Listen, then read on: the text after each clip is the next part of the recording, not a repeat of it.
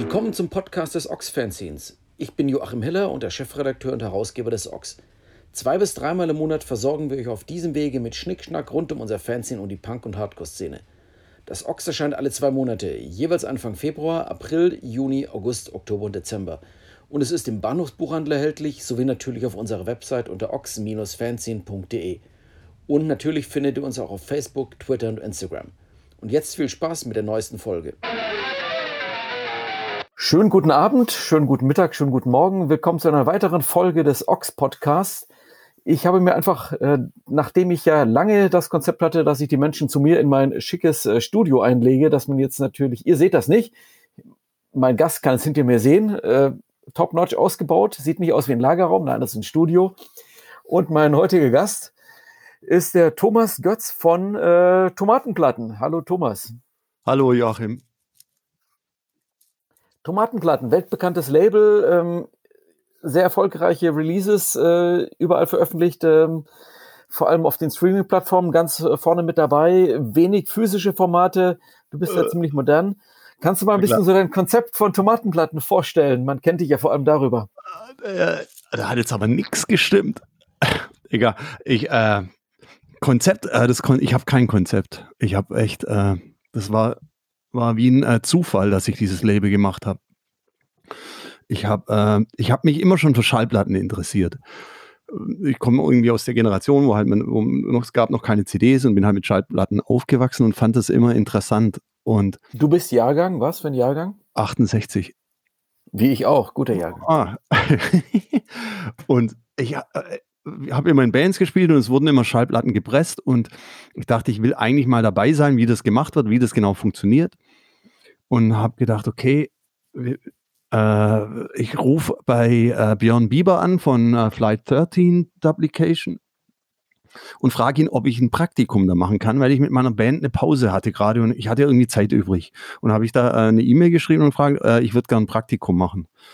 Und dann äh, irgendwann hat das Telefon geklingelt und er hat gemeint, na ja, also komm doch vorbei und äh, dann pressen wir zusammen Platten ein Wochenende.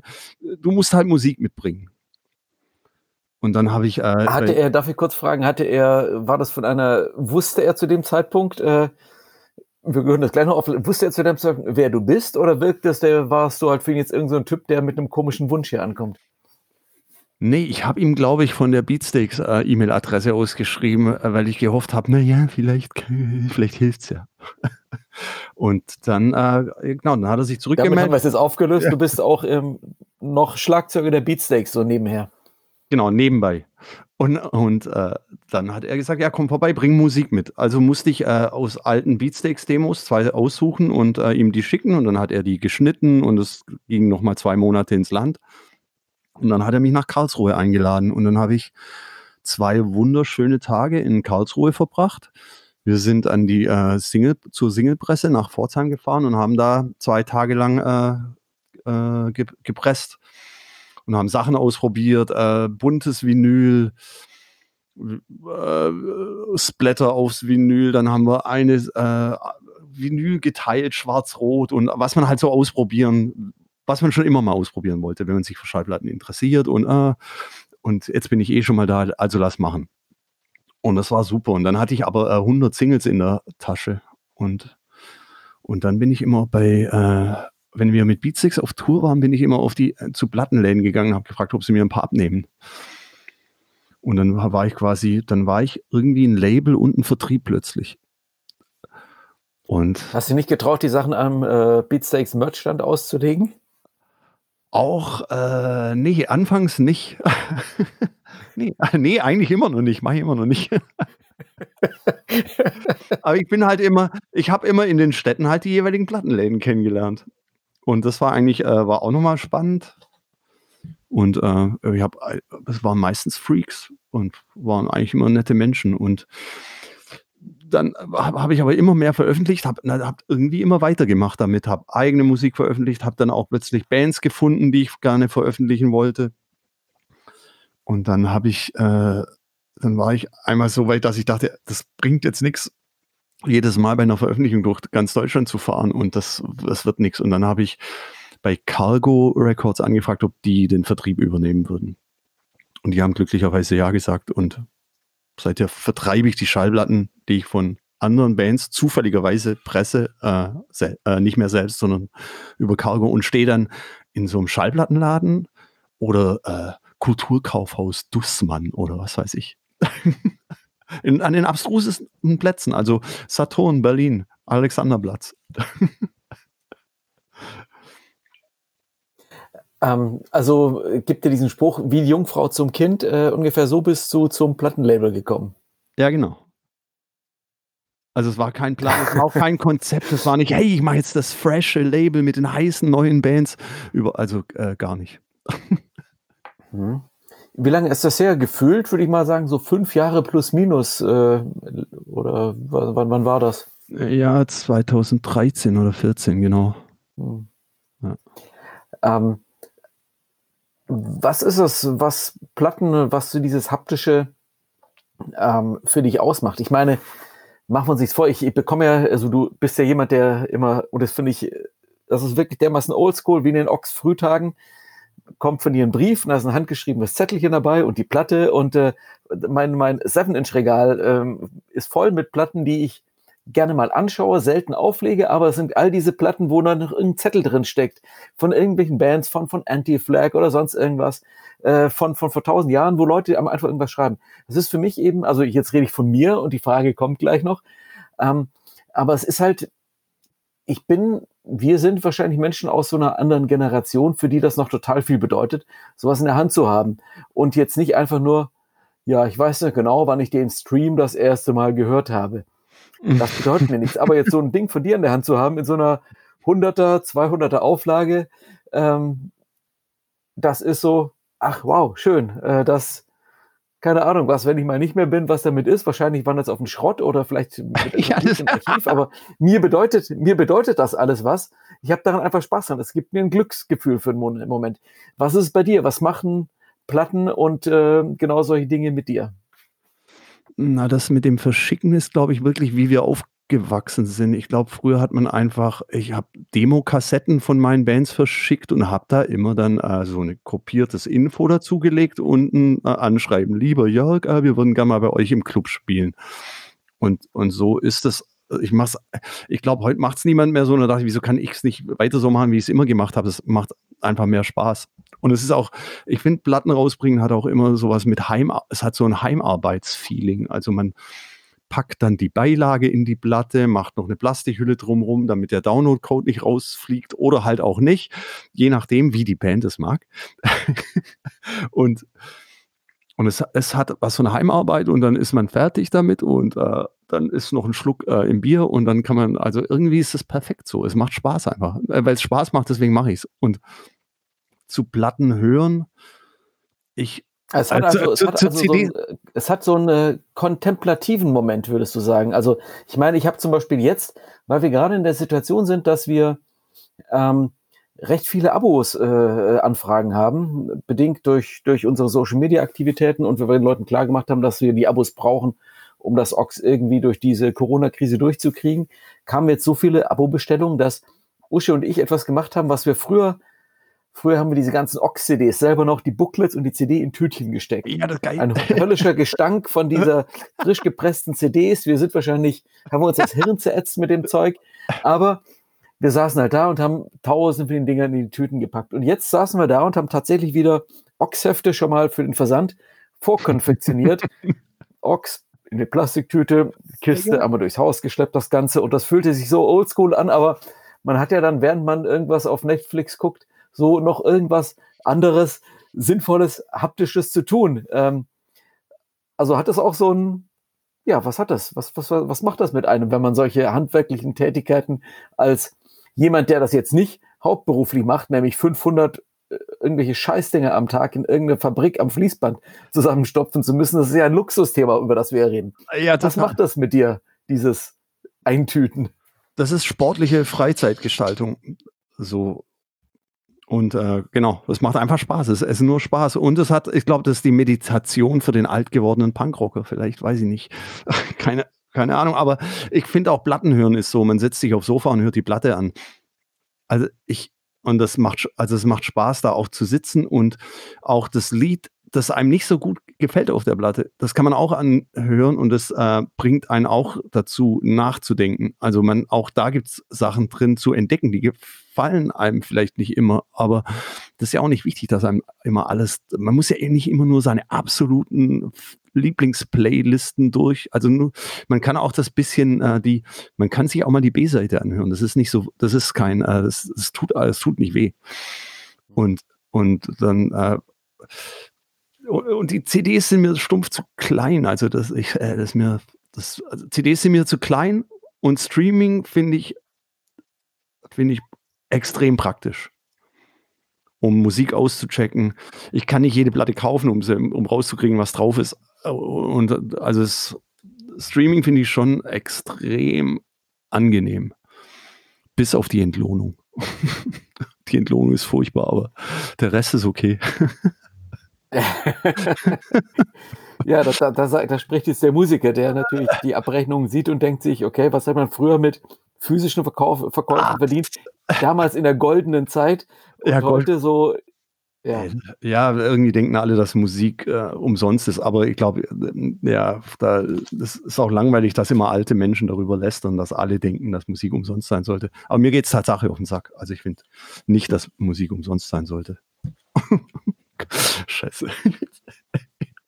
Ja, aber das ist natürlich, äh, sind wir jetzt natürlich bei dem Thema. Ähm, wenn ich mal, bevor wir gleich noch mal ein bisschen über das Platten machen und hören reden, sind wir natürlich genau bei dem Thema. Ähm, du bist wie zig andere Musiker davon betroffen, dass du dein Handwerk, dass du quasi Berufsausübungsverbot hast, äh, bis, nehmen wir mal an, auf jeden Fall ähm, in, äh, weit in den Herbst rein.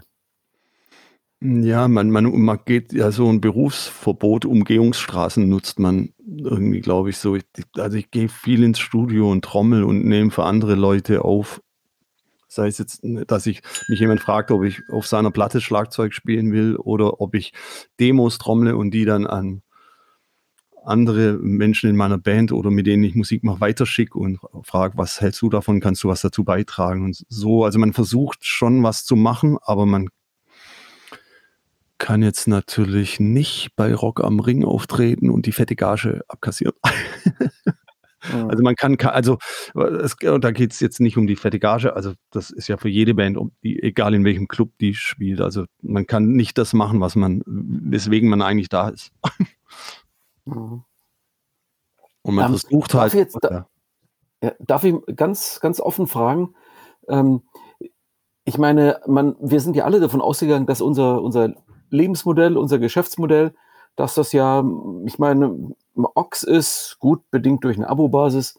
Man fühlt sich ja schon fast wie in so einer Art Angestelltenverhältnis und ähm, mit, ne, mit einer Band, die jedes Jahr ihre Touren macht, die Festivals spielt und so weiter. Man geht ja erstmal davon aus, ja, dann ist die, die Shows und das wird reinkommen und man weiß ja eigentlich, das ist alles irgendwie so, man ist gesettelt, man ist Berufsmusiker, ähm, man macht das jetzt einfach und dann kommt plötzlich so eine Sache. Und plötzlich, äh, ja, wie, wie, wie steht man da? Ich will jetzt natürlich keine, keine, äh, ich, wie soll ich sagen, ich, keine Indiskretion bezüglich deiner Vermögensverhältnisse, aber trotzdem ist es ja etwas, womit man nicht rechnet und im Zweifelsfall ging mir davon aus, dass alles einfach so glatt weiterläuft. Ähm, wie, wie kommt man da durch? Wie geht man da durch und was, äh, wie, wie, wie, wie gehst du damit um? Hm.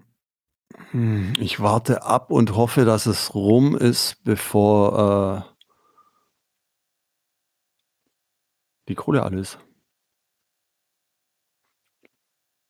Und versuche irgendwie Sachen trotzdem zu machen. Also trotzdem, ich glaube, ich habe keinen Bock jetzt drauf, in der Zeit keine Platten zu veröffentlichen. Ich werde es einfach trotzdem tun und dann halt, dann hat man halt Pech, dann kann die Band vielleicht nicht die nötigen Konzerte spielen, um die Platten angemessen zu verkaufen und so. Aber das ist jetzt erstmal, geht es, glaube ich, darum, weiterzumachen. Aber das ist so persönlich einfach versuchen, irgendwie so eine Art Normalität zu wahren oder so, so ein bisschen dämlich, aber ich habe jetzt auch keinen Bock, äh, mir total alle Stecker zu ziehen. Deswegen mache ich, was ich machen kann und versuche aber auch zu die Situation als die zu nehmen, die sie ist. Also das ist nichts Alltägliches oder jetzt kurz mal im Wartezimmer beim Arzt oder so, sondern das ist halt jetzt schon was krasseres. Und dann hofft man eben, dass ähm. man einigermaßen durchkommt. Aber ich glaube, dass das für ganz viele in unserem Geschäft ich glaube, wir, also so, wenn man Musik macht oder mit oder zusammenarbeitet mit Menschen, die Musik machen oder Plakate für Shows druckt oder Fanzines macht. Also das sind alles Menschen, die nicht äh, vorsorgen. Ich glaube, das, das, ist, das, das ist, was irgendwie alle so ein bisschen verbindet. Das sind keine Menschen, die, äh, oh, ich habe mir da was angespart für mein Häusle und, und so, sondern das ist eher so, die kalkulieren eher knapp und der Roadie hat halt seine drei Touren im Jahr und denkt, mit denen komme ich übers Jahr und dann fallen die drei halt weg und dann ist es, dann sieht es echt mies aus. Mhm. Ähm, ja, aber du bist ja, äh, wie man dann leichten Dialekt und meinem Restdialekt auch, du bist ja Schwabe. Äh, Gebürtige, wo kommst du her? Äh, ich wurde geboren in Tübingen und bin aufgewachsen auf der Schwäbischen Alb in einem Tausend-Seelen-Kaff. Wie heißt das? Großengstingen. Okay. Das, das liegt neben Kleinängstingen. ja, das, und dann gibt es Ober und Unter auf jeden Fall ja, auch genau. noch. Oder Nieder ja. und Ober, ja. Ja, und der eine Teil Gut, ist immer katholisch ich, und der andere aus Heidenheim. Ah. Ich bin gebürtig aus Heidenheim an der Brenz. Das ist ja dann ja. im Zweifel nicht so ganz weit weg, wobei ich jetzt die, diese Endstingen, äh, Upper und Lower Endstingen nicht kenne. da waren mal Cruise Missiles stationiert. das ist aber mehr okay. weiß man darüber nicht. Ist das bei Schwäbisch Gmünd oder? Das ist. Äh, Ach nee, Tübingen. Äh, Tübingen, Reutlingen, Fulling und dann geht Serpentine hoch und da oben das erste Kaff. Oh je, okay, gut. Ja, mhm. ja kleiner Exkurs. Äh, wie, wie bist du, was waren denn damals so, so deine ersten äh, musikalischen Anlaufpunkte? Also ich meine, gleicher Jahrgang. Ich äh, war für uns natürlich ähm, Nagold, äh, klar, äh, Tübingen, Reutlingen, äh, es waren in, in äh, Göppingen, Geislingen, mhm. Schwäbisch Gmünd, äh, Stuttgart, äh, das war ja die genau die Re Wangen, man ist ja überall auf Konzerte gefahren in der, in der Provinz. Weiblingen. Wie waren deine ersten Gehversuche dort? Wo warst du so unterwegs und was waren das für Bands? Äh, ich habe äh, mitgemacht in einem Kulturzentrum in Reutlingen, das hieß äh, Kulturschock Zelle und habe da Konzerte veranstaltet. Bin von dort aus ins Äpplehaus gekommen und habe dort gearbeitet. Und Anlaufpunkte waren für uns also schon Reutling, Celle, Äpplehaus in Tübingen, dann äh, Leonberg, Beatbaracke, Schorndorf, Manufaktur, Stuttgart Röhre, so das waren so und Villa Roller in Weiblingen und da konnte man, also es waren zum einen diese ganzen Hardcore-Bands, also, also jetzt nicht so äh, Brooklyn-Style, äh, äh, sondern eher so ähm, MDC oder, oder äh, Naked Ray Gun. Negatione oder so. Negatione, genau, ja. Mhm. Die, äh, und dann bin ich nach Tübingen gekommen und habe dort in einer Band gespielt und wir haben uns den Proberaum mit einer, äh, also neben uns war der Proberaum von einer Tübinger Band, die hießen KGB. Ja, natürlich, kennt man. Hannes, äh, Münzgasse, das legendäre besetzte Haus. Genau, und da war unten im Keller haben wir geprobt. Und von, und, und äh, der Gitarrist von KGB ist nach Berlin gezogen und hat da eine Band gegründet und hat einen Schlagzeuger gesucht. Und ich habe mit meiner Band in Berlin im Knack-Club gespielt.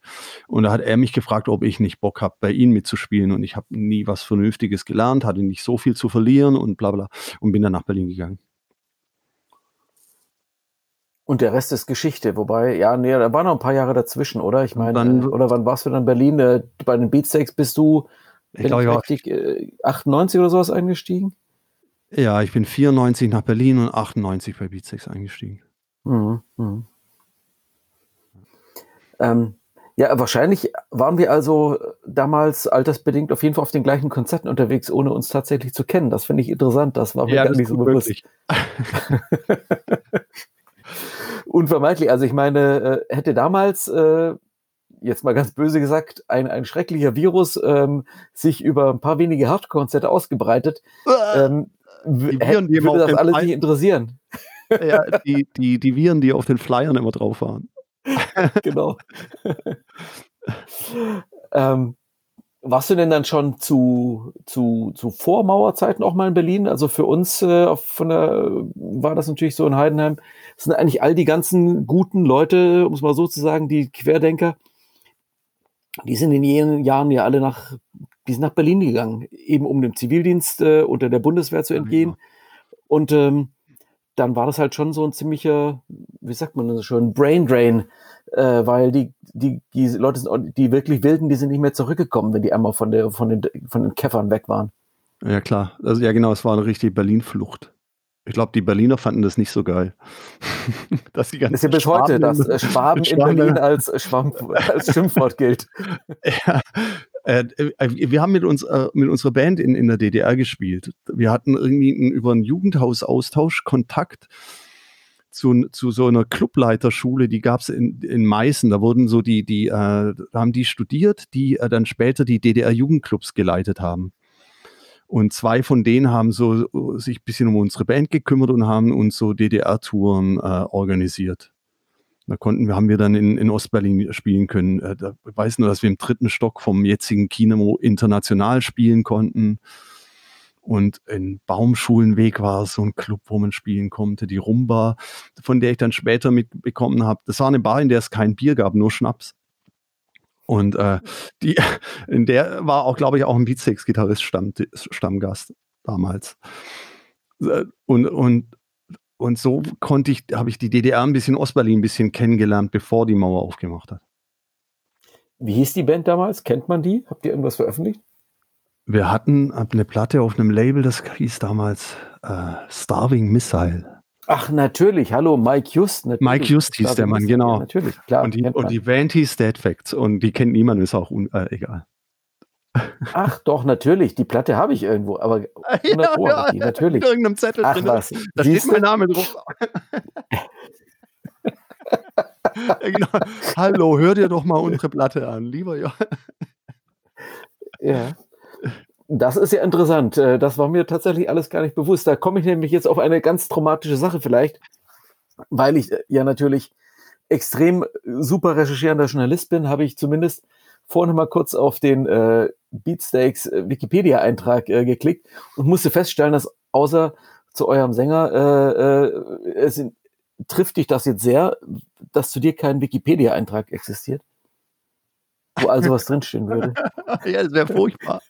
So, nur unnütze, genau, Wikipedia für unnütze Informationen. Da wäre ich gern drin.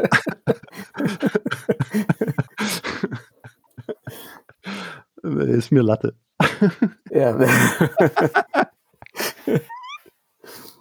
Okay, aber Starving Missile wiederum ist eine gute Verbindung zum äh, nächsten im Juni erscheinenden Ox, weil wir da wiederum ein Interview drin haben und da sind wir jetzt auch wieder in deiner äh, Heimatregion so quasi mit äh, Thomas Ziegler von ähm, Mülleimer Records, AM mhm. Music mhm. und der wiederum äh, wird drüber geredet über eine Dead Kennedys ähm, Live-Platte, die als Bootleg ja gehandhabt, gehandelt wird, aber keins war wo an der wiederum auch Mike Just von Starving Missile beteiligt war. Also du siehst, das ist alles ja, und Mike, verbunden. Ja, und Mike Just hatte irgendwie Connections. Das fand ich das äh, Genialste, weil der hatte Connections zu äh, Winston Smith, der die Cover von äh, den Dead Kennedys gemacht hat. Und er hat uns ein Cover gemacht.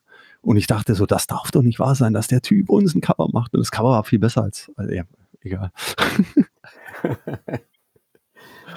Gibt es die Platte noch? Wäre das nicht eine schöne Sache für ein Repress auf äh, Re-Release? Formatenblatt, ne? Ja. Hier nochmal ich. Ja. Geil.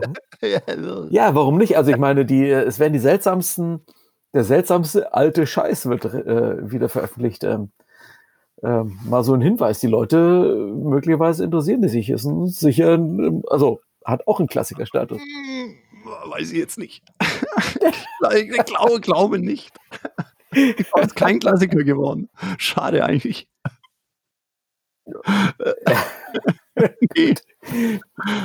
ich, ich schaue auf jeden Fall morgen mal bei Discogs, äh, was das Ding wert ist oder ob so was oh, wert gute ist. Idee. Hast du noch eine Copy von der Platte? Ja, ich habe noch eine. Gut. Ja. ja. Wie ist es denn überhaupt? Ich sehe jetzt bei dir, wir machen diesen Podcast ähm, per Video. Du sitzt auf jeden Fall vor einem Plattenregal im Hintergrund. Ähm, bist du denn auch wirklich so Plattensammler? Bist du jemand, der Platten eher hat? Ähm, was bedeuten dir Platten und wie, wie obsessiv betreibst du dieses äh, Plattending jenseits des Labels? Na, ich glaube, also ich kann immer nicht äh, nee sagen. Also ich, ich glaube, ich kaufe mir zu viele Platten. Ich habe mir irgendwann mal gesagt, also ich kaufe mir äh, einfach kein zweites Schallplattenregal. Ich habe ein Plattenregal und wenn das voll ist, dann, äh, dann äh, verkaufe ich quasi wieder welche.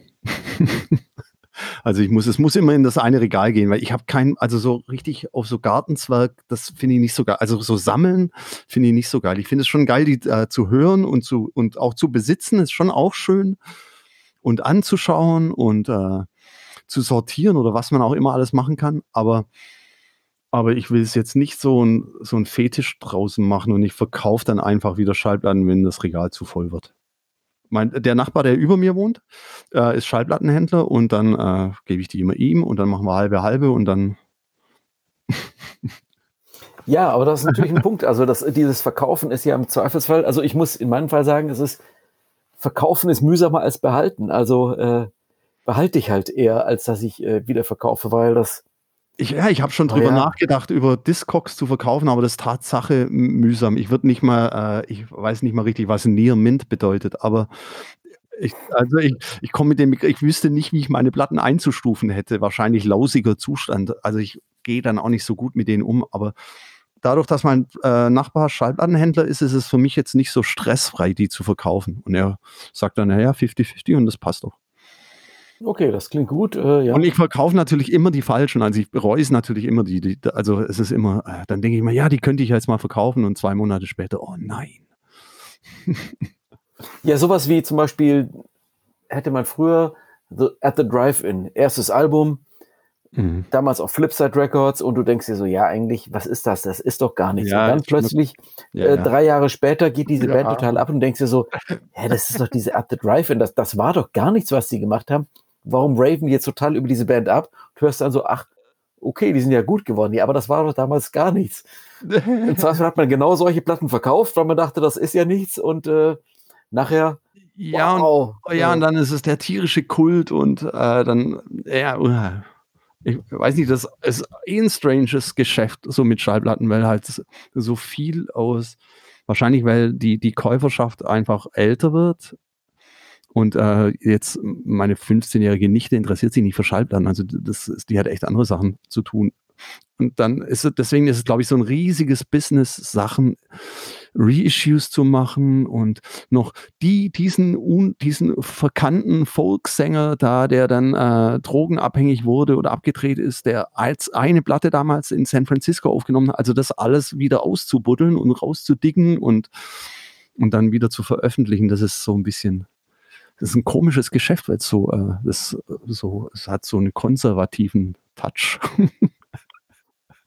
Aber du trägst doch absolut dazu bei mit deinen Veröffentlichungen, weil das sind ja durchaus auch alles äh, taugen dazu, Sammlerstücke zu sein. Mm. Also du, äh, it's, it's guilty pleasure sagt man, glaube ich, dazu. Ja, genau, ich bin mitschuldig. Ich bin eigentlich so ein bisschen Kriegsgewinnler.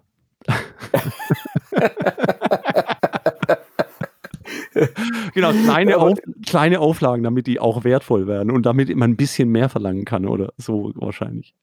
Ja, ja, Volkswillen, ist das, ist das Zeug, sind manche der Releases schon was, äh, was wert? Mein Wert heißt ja, ist ja wie bei Aktien. Der Wert, den, den hat man ja, also den Gewinn hat man ja erst, indem man ihn realisiert, sprich das Zeug verkauft, entweder zu teuer oder zu billig. Solange man es hat, ähm, hat man keinen Verlust oder Gewinn gemacht. Ähm, äh, folgst du dem, was äh, Menschen mit deinen Sachen im Zweifelsfall auf Discogs anstellen?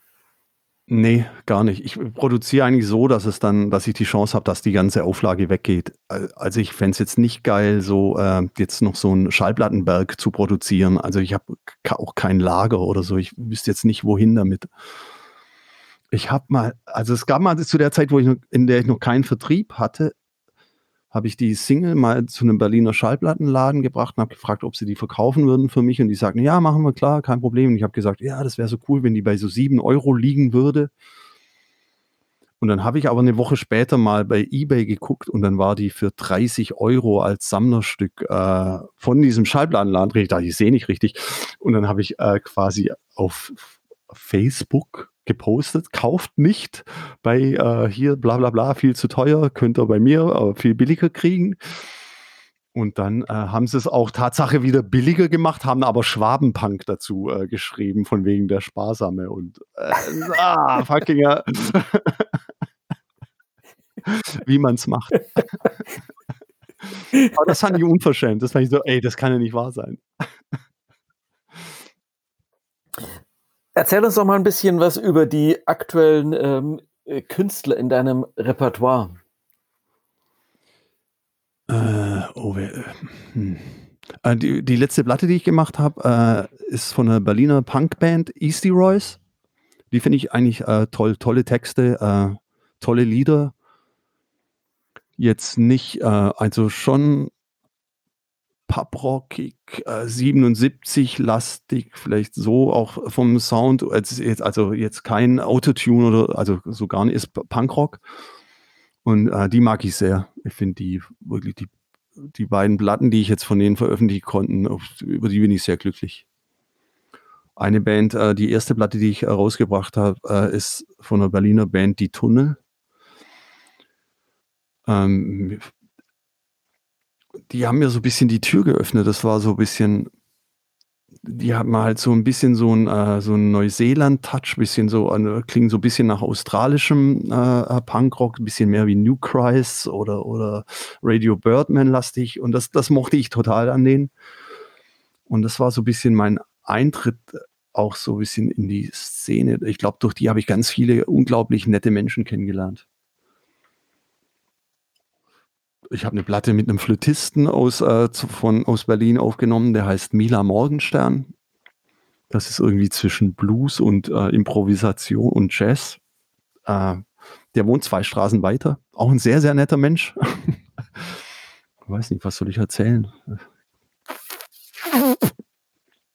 Also es gibt überall eine, eine, persönliche Verbindung zu den Bands. Das ist ja was Wichtiges. Also klingt nicht. Ja. Ich meine, logischerweise bei diesen Auflagen macht man sich vor. Ähm, kommerzielles Kalkül wäre jetzt äh, ziemlich naiv, irgendwas sowas hinter zu vermuten, aber ähm, irgendwas, du veröffentlichst ja nicht beliebig, sondern es muss irgendeine Art von Kriterium geben, wonach du entscheidest, das mache ich und nur das mache ich nicht. Oder machst du alles, wo man dich fragt? Nee, ich will Platten machen, die mir gefallen mit Menschen, die ich äh, gut finde. Also ich muss, ich habe keinen Bock mit Arschlöchern Platten zu machen. Also das äh, weiß ich nicht. Also, ich, also das sind ja deswegen keine Arschlöcher, nur weil ich die vielleicht nicht so gut leiden kann. Das muss ja auch nichts heißen. Aber vielleicht habe ich einfach einen schlechten Tag. Aber ich, also ich mache das schon, um äh, zusammen mit anderen Menschen was zu machen, was Spaß macht. Äh, und ich bin jetzt nicht auf der Suche nach dem Next Big Thing oder so. Das ist, glaube ich, alles Quatsch. Das, das ist auch arbeite auch nicht so ambitioniert mit meinem Label, also dass ich dann wirklich jede Chance nutze und da nochmal nachdrücke und ah, hier kann man doch noch ein bisschen was rausholen. Eigentlich nicht. Eher so ein bisschen zurückhaltender. Das wäre jetzt ja der Punkt. Also ich ähm, will das jetzt auch in diesem Interview nicht überstrapazieren. Ich hoffe, das ist jetzt nicht unangenehm, aber ähm, es hätte ja, also sagen wir so, es gibt in, in der kalifornischen Musik, äh, Punkrock-Geschichte ja so einige Labels, die ähm, angeblich ja von irgendwelchen äh, Musikern, Bassisten, von irgendwelchen Punkbands betrieben werden. Und man weiß, das Einzige, was die wahrscheinlich dafür getan haben, ist, die saßen niemals im Wohnzimmer und haben die Sachen eingetütet, sondern die haben ihrem Manager gesagt so, hey, I saw these guys, they're great, sign them to my label. Und ähm, der Rest läuft dann über die Kanäle von Epitaph und äh, bla bla bla. Und plötzlich ist es da und dann heißt es immer, oh, das ist das Label von so und so, von der Band so und so und äh, alle denken sich, wow, äh, der Typ, der macht jetzt das eigene Label, oh, total crazy. Ähm, und dabei behaupte ich jetzt einfach mal, macht der einen Scheiß, sondern das ist halt dann so ein, ein, ein, ein, eine Geschichte, die man halt äh, hat, um noch irgendwas zu verkaufen. Ähm, ich strapaziere diese Beatsteaks Connection, diesen Podcast jetzt wahrscheinlich jemals äh, um den Faktor 1000 mehr, als du es jemals mit Tomatenplatten gemacht hast. Aber ähm, ja, ist ja dann doch sehr voneinander getrennt und das sind äh, absolute zwei, zwei Welten, die da existieren. Oder wie, wie siehst du das? Mm, ja, das sind zwei Welten auf jeden Fall, weil das ja mein, mein persönliches Ding ist. Das muss ich ja mit niemandem abstimmen. Ich kann einfach machen, was ich denke, was das finde ich gut, das will ich machen, also mache ich es. Und ich muss nicht äh, vier Leute darum fragen, ob sie das vielleicht genauso gut finden äh, wie ich was ja in der Band äh, so, so halt eben ist und was auch gut so ist. Ich, ich weiß es gar nicht so, gerade mit Epitaph, ich weiß gar nicht so, wie das anfing bei Epitaph. Vielleicht hat es genau so angefangen. Und, also ich meinte jetzt und, tatsächlich, und, ich meinte jetzt so, Hellcat ist halt so ein Label, das mhm. ja eine ganze Weile existiert, mhm. mit dieser Rancid Connection, bla bla mhm. bla. Und das war so mein, mein so ähm, jetzt etwas bösartig formuliertes Ding, wo ich sage, ich glaube nicht, dass äh, Tim äh, jemals irgendwie äh, im Wohnzimmer saß und die Platten eingetötet hat, sondern dass das ja, halt glaub, schon, wie soll ich sagen, der, der, der Namensgeber des Ganzen war. Ja, aber er hat, nicht. Ja, aber vielleicht wollte er, gut, er war jetzt nicht so an dem Heimarbeitsfaktor interessiert, das kann ich verstehen. das muss einem wirklich auch Spaß machen. Aber das ist einfach auch ein netten, netter Abend mit der Freundin, da kann man echt, also es kann echt lustig sein. Andere spielen Scrabble oder was weiß ich. Und, aber er hat äh, doch mit diesen Hellcat-Sachen, fand ich, hat er schon so eine bestimmten Art von Mucke hat er schon so eine Plattform auch gegeben.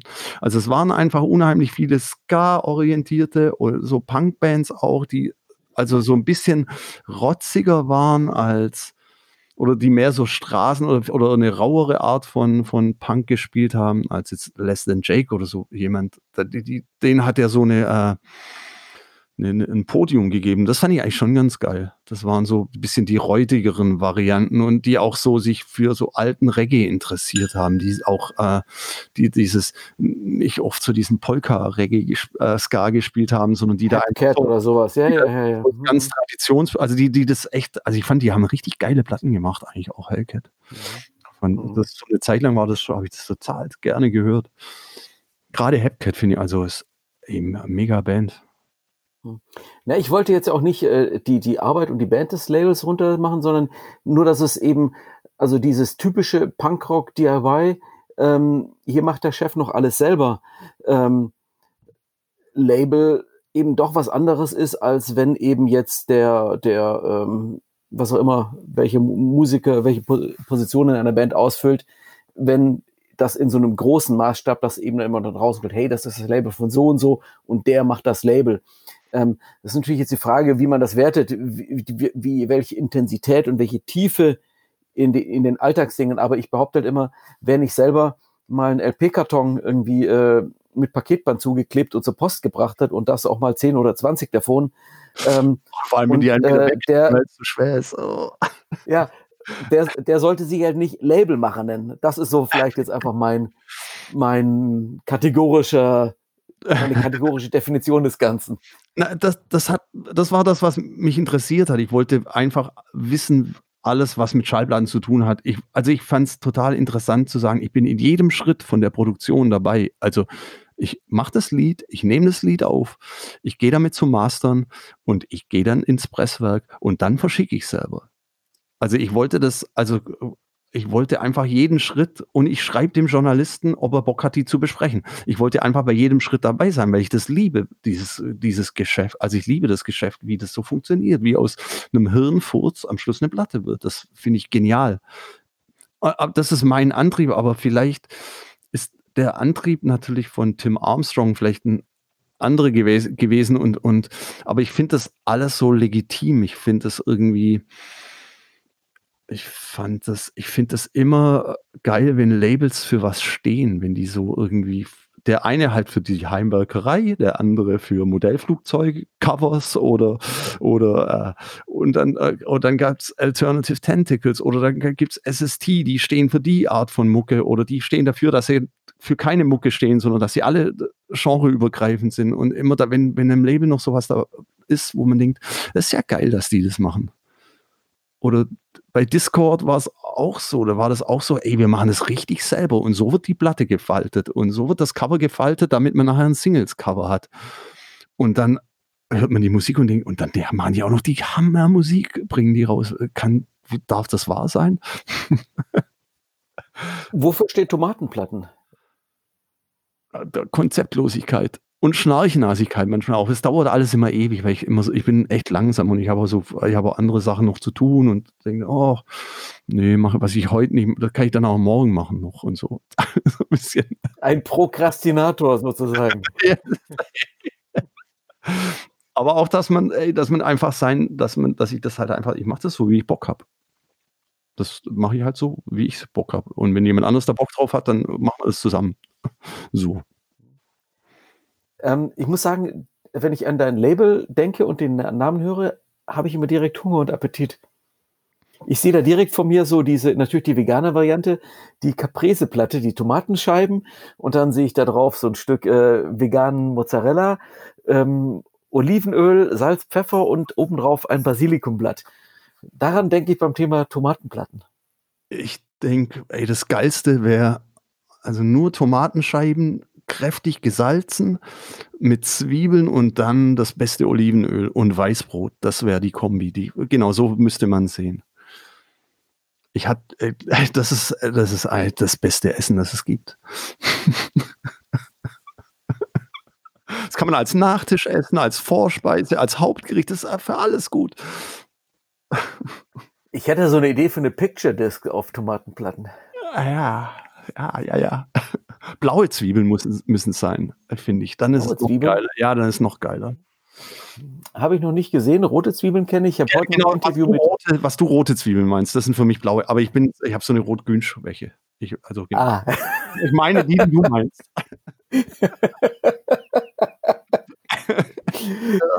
Gibt es irgendeinen konkreten Hintergrund für Tomatenplatten, irgendeinen komischen Spitznamen oder sowas, der sich da widerbild, äh, widerspiegelt? Oder was, wo kommt das her? Äh, die, meine, meine, meine, äh, meine erste Freundin hat mich immer Tomate genannt. Ja, mit damals mit 16 oder so. Hätten wir das auch geklärt. ähm, was sind die nächsten Releases, äh, die du jetzt andenkst und die dann ähm, bei deiner Release-Geschwindigkeit dann vielleicht äh, 2021 erscheinen werden? Äh, ich habe so eine Vierspur-Serie angefangen. Das sind äh, Singles, die wir mit einem Vierspur-Kassettenrekorder aufnehmen. Tascam 244, das ist so aus den 80er, 70er, 80er Jahren ein Gerät.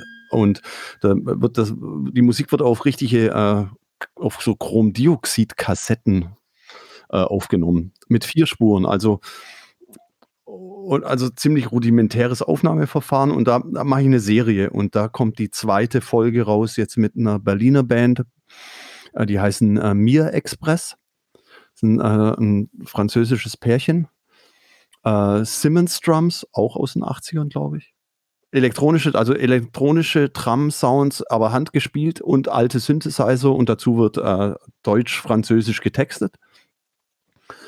Und noch eine Band, die auch auf der Vierspur-Serie sein wird, ist eine äh, Berliner Band, die äh, so leichten Jazz-Einfluss hat.